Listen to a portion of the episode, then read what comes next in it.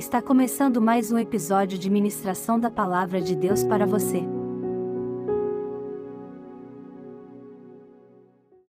Marcos capítulo 4, do 36 ao 41. E eles, despedindo a multidão, o levaram assim como estava no barco, e outros barcos seguiam.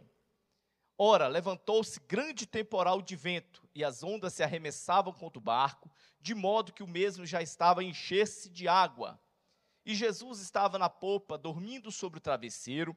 Eles o despertaram e lhe disseram: Mestre, não te importa que pereçamos? E ele, despertando, repreendeu o vento e disse ao mar: Acalma-te, emudece. O vento se aquietou e fez-se grande bonança. Então lhes disse: Por que sois tímidos? Como é que não tendes fé? E versículo 41: E eles, possuídos de grande temor, diziam uns aos outros: Quem é este que até o vento e o mar lhe obedecem? Amém? Glória a Deus. Quem é este que até o vento e o mar lhe obedecem? Irmãos, o que, que a Bíblia diz a respeito de Jesus? Né? É, é o Guilherme que está ali? É tu, né, Guilherme? Guilherme, eu vou citar uma multidão de versículo aqui.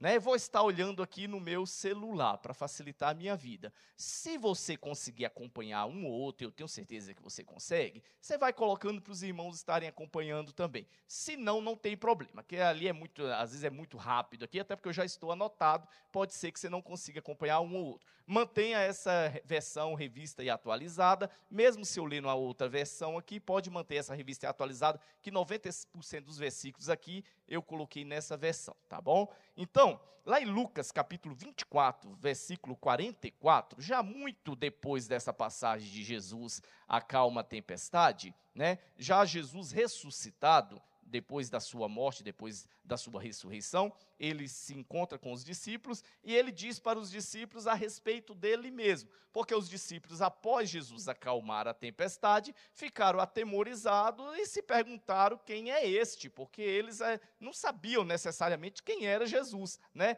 Ora, imagine qualquer um de nós estar passeando no meio de uma tempestade, né, de um mar qualquer, e chega uma pessoa e fala assim: aquieta-te, vento, e o vento, ó, murcha, né? Qualquer um de nós ia ficar, uau, quem é esta pessoa, né? E foi o que aconteceu com os discípulos. Quem é este homem que manda e o mar lhe obedece, o vento para quem é este homem? E Jesus, após a sua ressurreição, ele fala o seguinte: a seguir, Jesus lhe disse: São estas palavras que eu vos falei estando ainda convosco Importava que se cumprisse tudo que de mim está escrito na lei de Moisés, nos profetas e nos salmos. Então Jesus se apresenta aos discípulos e diz assim, ao final do seu ministério terreno, ele disse: Olha, se vocês conhecessem a lei do, de Moisés, né? se vocês conhecessem os salmos, se vocês conhecessem os profetas, vocês saberiam quem sou eu, porque lá de mim está escrito. Então a gente vai pular lá na lei de Moisés, Gênesis capítulo 3, versículo 15. Obviamente que nós faremos um micro resumo da lei de Moisés, dos profetas e dos salmos, que não temos tempo hábil para citar todos os versículos que citam Jesus nesses três, nesses três, nessas três camadas, né? Lei de Moisés, profetas e salmos. Então faremos um micro resumo. Gênesis capítulo 3, versículo 15 é a primeira menção né, explícita de Jesus na Bíblia, diz o seguinte: após a queda, Deus pega e vai dar a sentença para cada um dos culpados pela queda, e ao diabo, ao inimigo, ele chega e diz o seguinte: olha, porém inimizade entre ti e a mulher, entre a tua descendência e o seu descendente. Está falando a respeito de Jesus. Não é apenas, não está falando simplesmente de um humano qualquer. Está falando a respeito de Cristo. Está falando para o diabo: olha, você vai ver o que vai acontecer. Eu colocarei inimizade entre você e o descendente da mulher. Aí diz o seguinte: este este descendente te ferirá a cabeça e tu lhe ferirás o calcanhar. Este ferir a cabeça estava falando a respeito do domínio Deus estabeleceu o homem como perfeito sobre a terra, só que a Bíblia diz, o próprio Cristo diz que o diabo é o príncipe deste mundo. Jesus chega a afirmar: ora, lá vem o príncipe deste mundo. Então, este mundo não pertence ao Senhor Jesus. A gente costuma profetizar: nesta terra pertence, o Brasil pertence, nessa Samambaia pertence. A glória a Deus que Jesus conquiste muitas pessoas, mas esta terra que nós conhecemos, a realidade dela, o final dela é ser consumida pelo fogo e junto com o príncipe deste mundo. Só que Deus, em sua infinita bondade, ele apresenta Jesus como aquele que derrotou o domínio do diabo. Ele apresenta Jesus como o filho da mulher, o descendente da mulher, que feriria e tiraria o domínio de Satanás, ferindo a sua cabeça. Lá no livro dos profetas, nós temos em Isaías capítulo 9, versículos 5 e 6, né, diz o seguinte: porque toda bota, então nós temos a apresentação de Jesus na lei de Moisés, nos profetas e nos salmos, apenas no Antigo Testamento. E no versículo 5 e 6 de Isaías, capítulo 9, que é o principal dos profetas messiânicos que fala a respeito de Jesus, ele diz o seguinte: porque toda bota que anda o guerreiro no tumulto da batalha, e toda veste revolvida em sangue serão queimadas, servirão de pasto ao fogo. Aqui Isaías está falando do fim da peleja, do fim da guerra, do fim da batalha. Aí no versículo 6, ele diz por que, que este fim da guerra acontecerá né? O fim da guerra vai acontecer, aí ele explica porque um menino nos nasceu, um filho se nos deu, o governo está sobre os seus ombros, e o seu nome, aí a apresentação, uma das mais explícitas de Jesus na Bíblia, no Antigo Testamento, Isaías olha e fala o seguinte: que o seu nome será maravilhoso conselheiro, o seu nome será Deus forte, o seu nome será Pai da eternidade, e o seu nome será príncipe da paz. E nos livros de Salmos, vários capítulos de Salmo apresentam a Jesus. Na realidade, toda a Bíblia apresenta Jesus, algumas partes meio que implícita, outras partes explicitamente. E no Salmo capítulo 2, versículos 6 e 7, diz que Jesus é o rei e o filho de Deus. Diz lá: eu mesmo, isso é Deus falando, estabeleci o meu rei em Sião, no meu santo monte proclamarei o decreto do Senhor. O Senhor me disse: Tu és o meu filho e eu hoje te gerei. Salmo 110, versículo 4, diz que o Senhor Jesus, ele é sacerdote. Jurou o Senhor e não se arrependerá. Tu és sacerdote para sempre, segundo a ordem de Melquisedeque. Salmo 22, versículo 3, diz que o Senhor Jesus é o santo que habita entre os louvores. Então, quem é este homem? É o santo que habita entre os louvores. Contudo, tu és santo e está entronizado sobre os louvores de Israel. Salmo 118, versículo 22 diz que o Senhor Jesus é a principal coluna de uma construção ou a pedra principal. E a Bíblia diz que lá no Salmo 118, versículo 22, que Jesus é a pedra que os edificadores rejeitaram, mas essa foi posta como pedra angular ou a principal pedra de uma construção.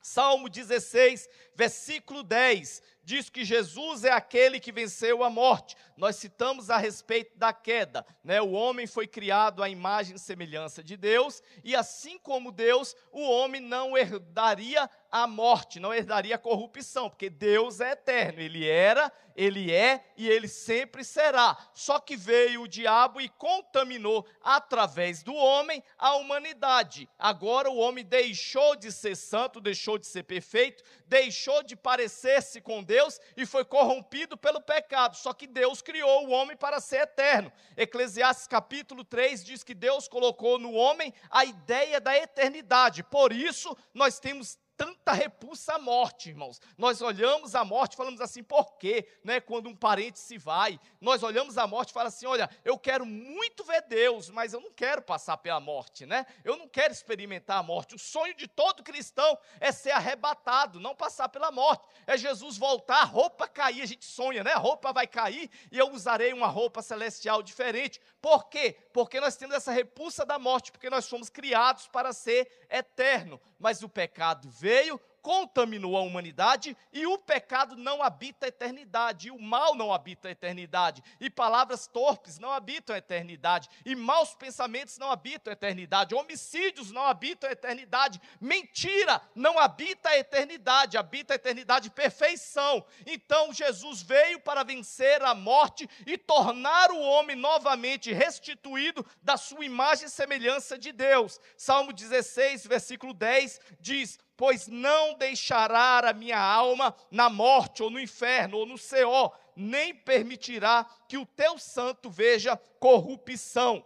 Isso nós vimos a respeito de Jesus. Os discípulos perguntaram: quem é este homem que até o vento e o mar lhe obedece? Aí Jesus vem e fala: olha, lá no livro de Moisés, lá nos profetas e lá nos salmos está escrito ao meu respeito, ou estão escritos ao meu respeito. E nós lemos aqui uma pequena parcela de tudo aquilo que os profetas disseram sobre Jesus. Nós estamos, nós lemos aqui tudo aquilo que os cantores, os músicos falaram a respeito de Jesus, sobre o que Moisés falou a respeito de Jesus. E hoje, o que, que a ciência fala a respeito de Jesus?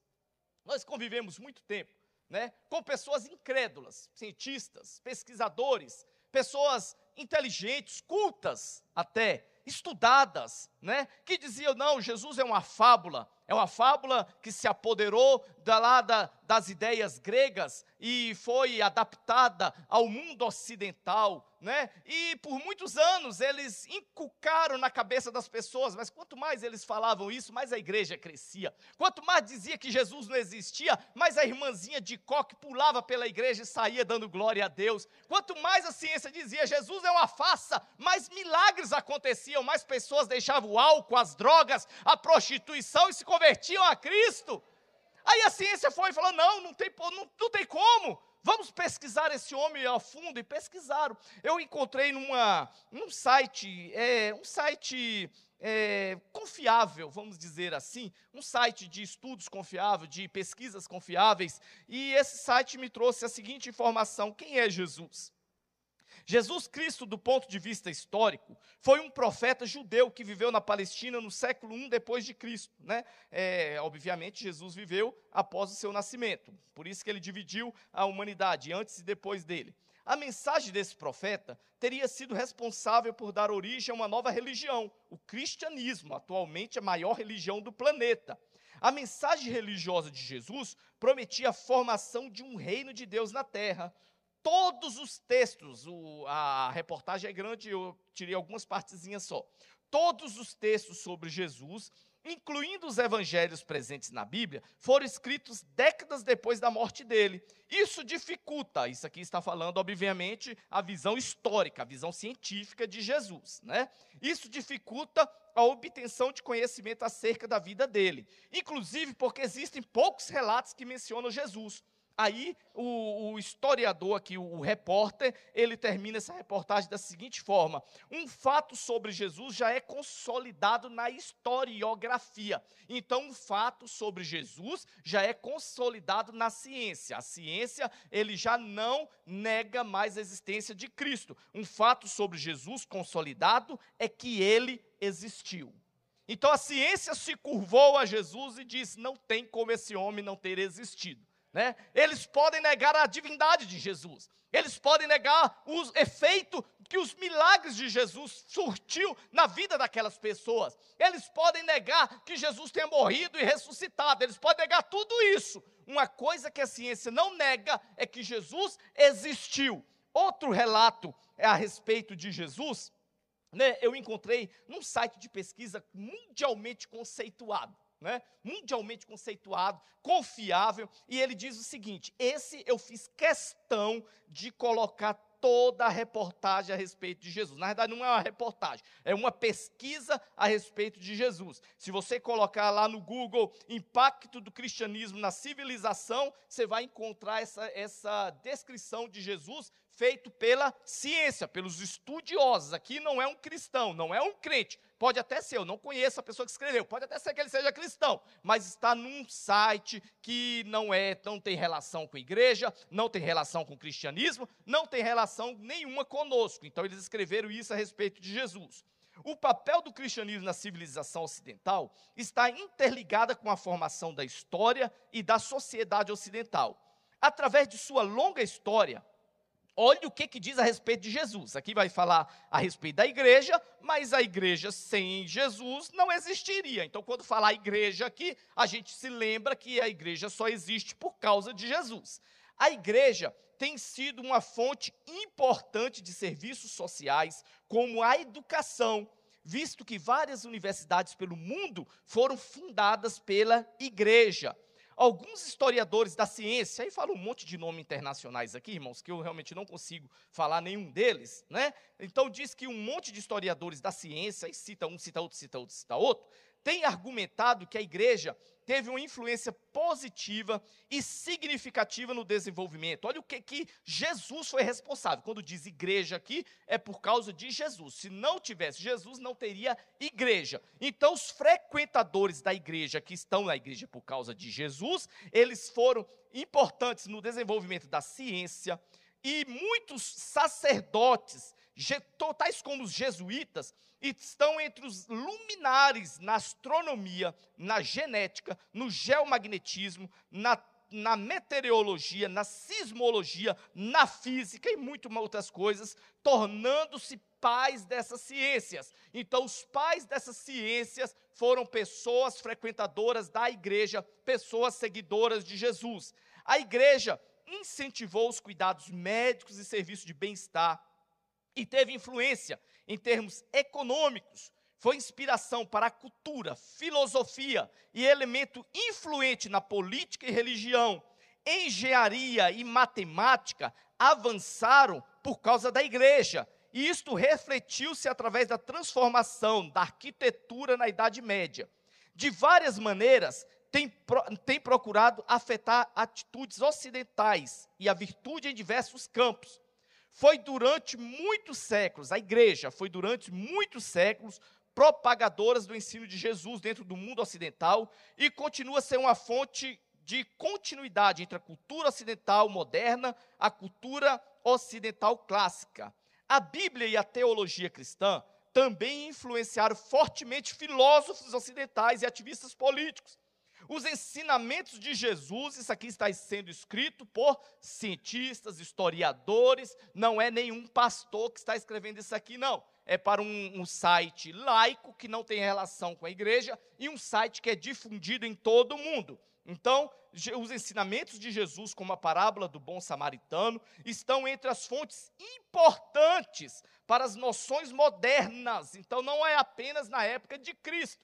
As parábolas de Jesus hoje é uma fonte importante para noções modernas de direitos humanos e medidas do bem-estar, habitualmente fornecidas pelos governos do Ocidente. Assim como ensinamentos cristãos sobre a sexualidade humana e o casamento também têm sido influentes na vida familiar.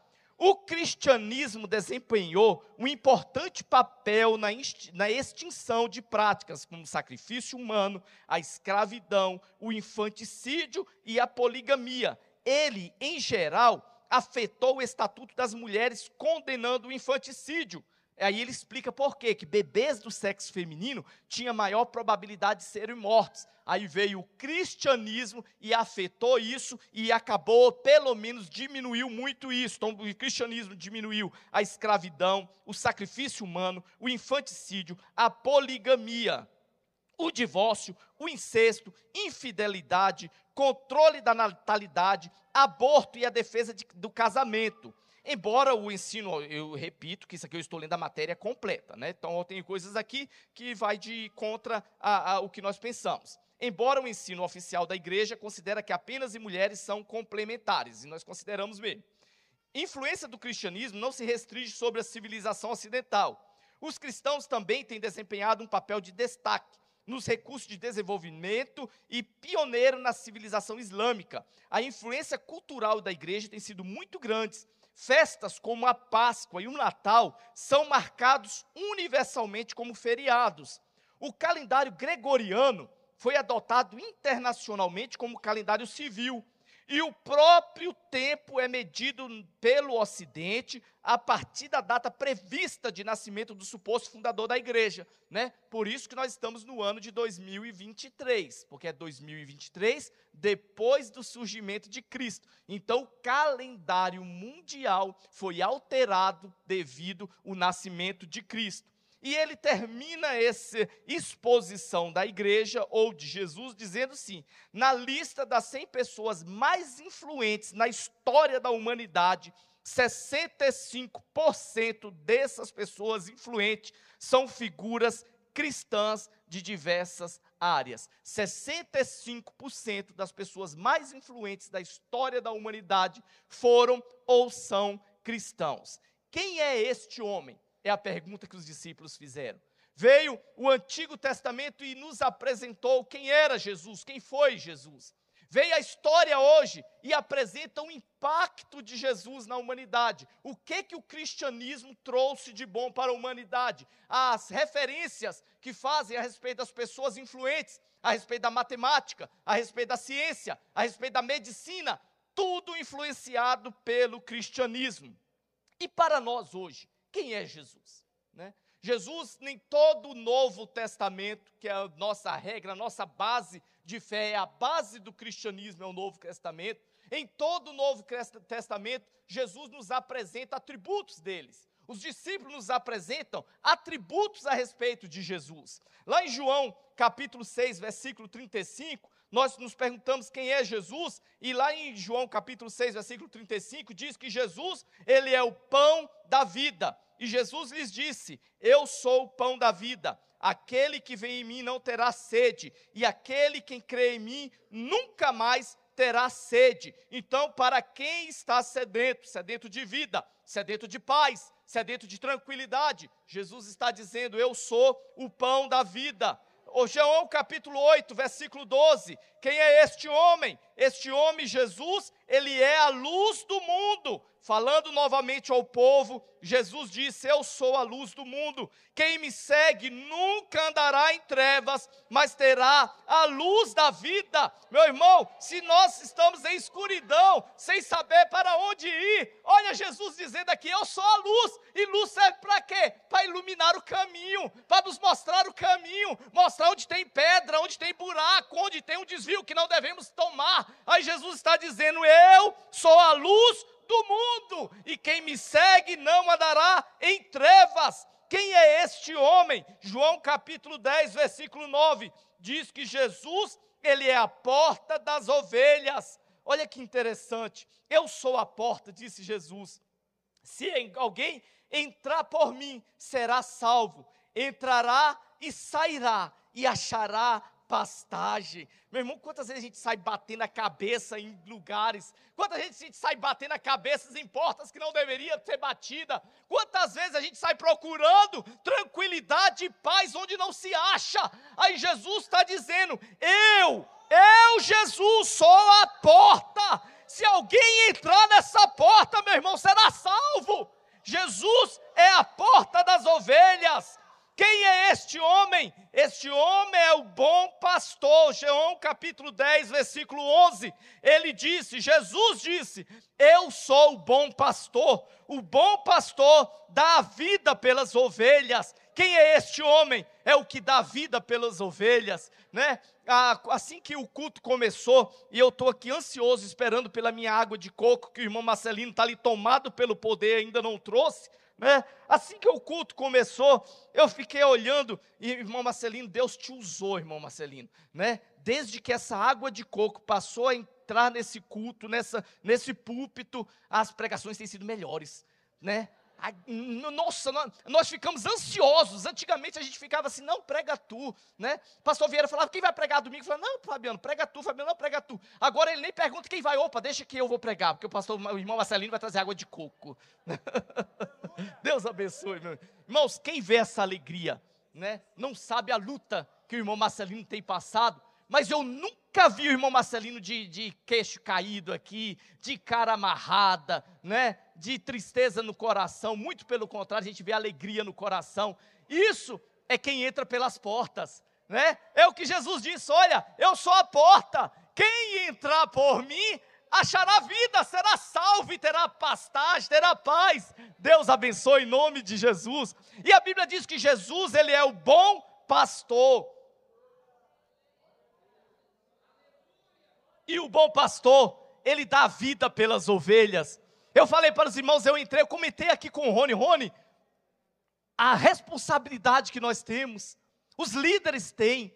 Nós temos aqui uma igreja para cuidar, uma igreja para guiar, para dar um, um exemplo, para dar uma direção, para dizer não vai por esse caminho, vai por outro. É, tu não toma essa atitude, toma outra.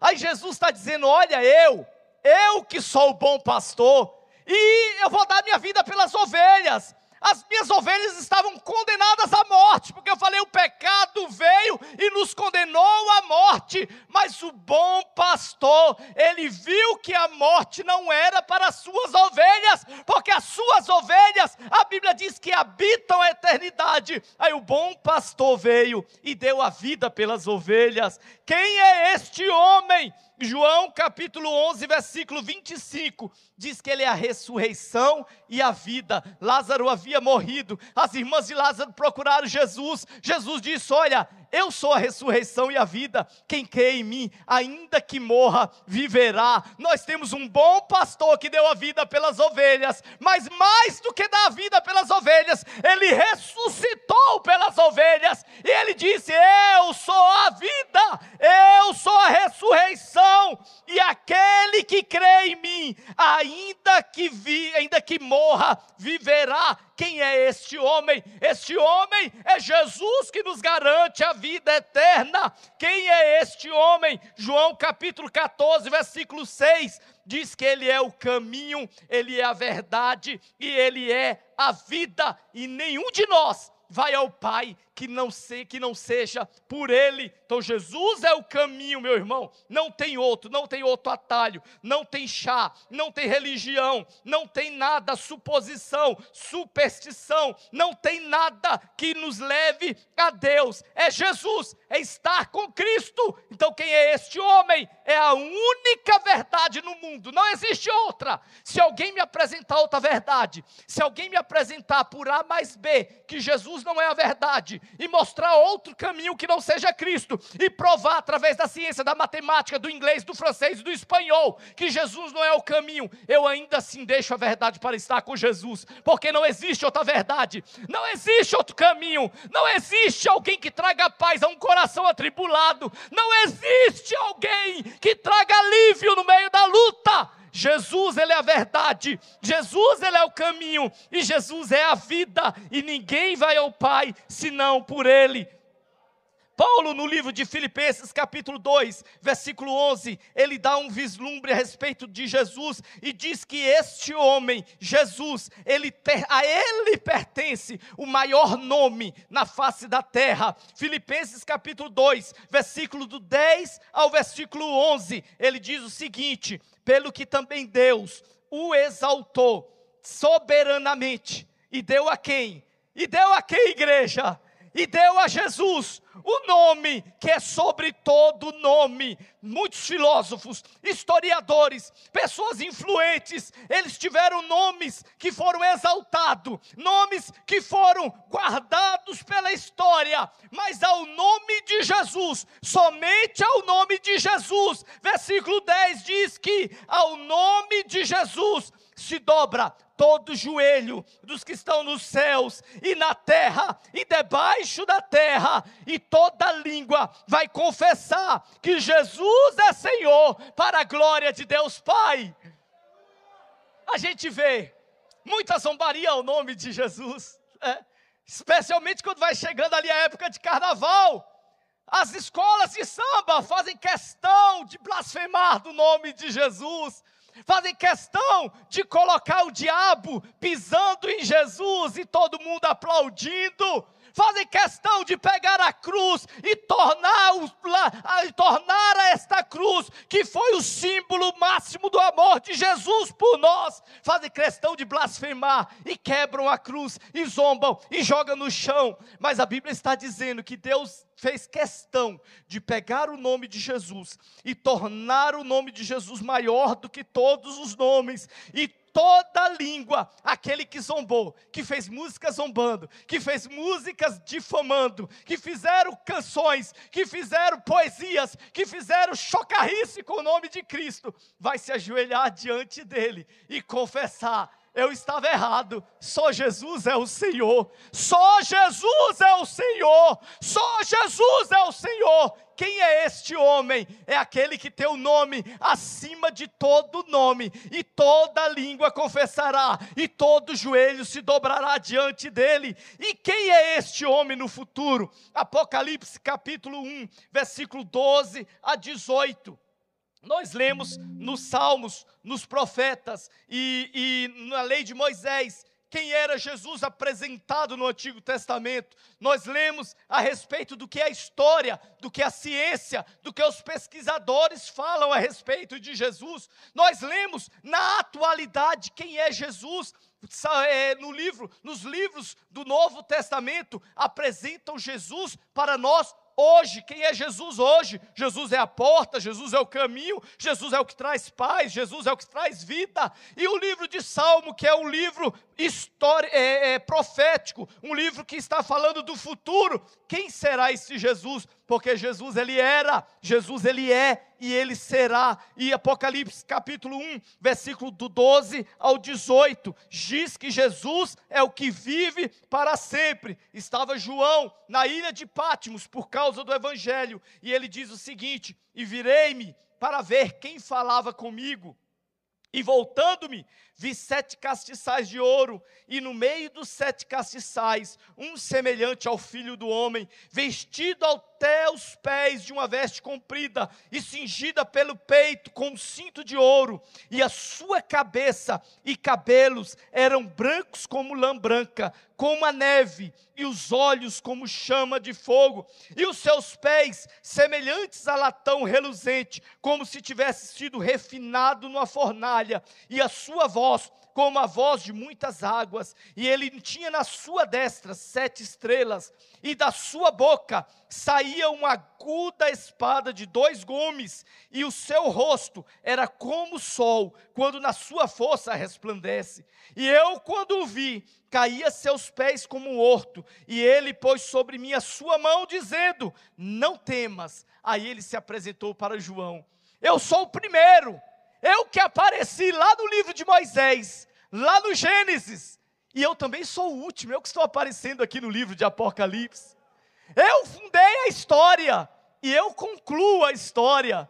Eu participei lá do início, quando Deus disse: haja luz, e eu também vou participar quando eu disser apague esta luz, porque um dia a luz será apagada da humanidade aqui na terra. Jesus, ele foi o primeiro e ele será o último. Quem é este homem? Aí no versículo 18 ele diz: Eu, eu sou o que vive.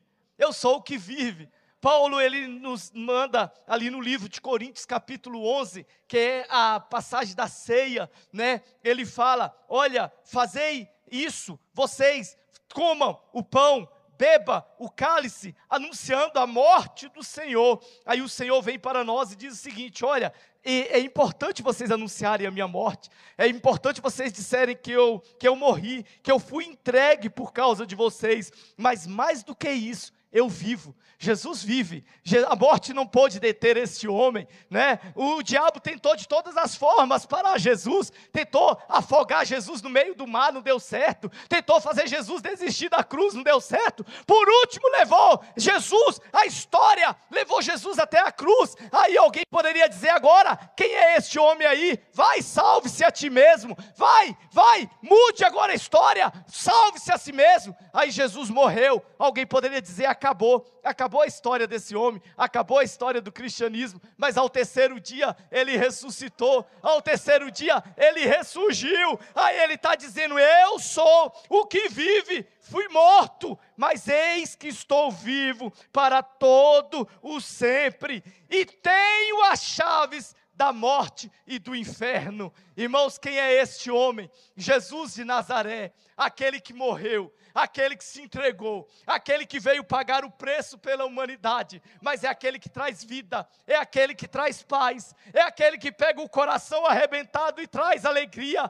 é aquele que pega o homem no álcool e nas drogas e ressuscita e tira dessa escravidão e traz para a sua maravilhosa luz. É este, é o Jesus que nós apresentamos, este é o Jesus que nós cremos, aquele que foi morto, mas que vive e hoje está assentado sentado ao lado de Deus e tem as chaves da morte e do inferno. Chegamos ao fim deste episódio. Que a paz e as bênçãos do Altíssimo estejam sempre com você. A DESA, um projeto de vida.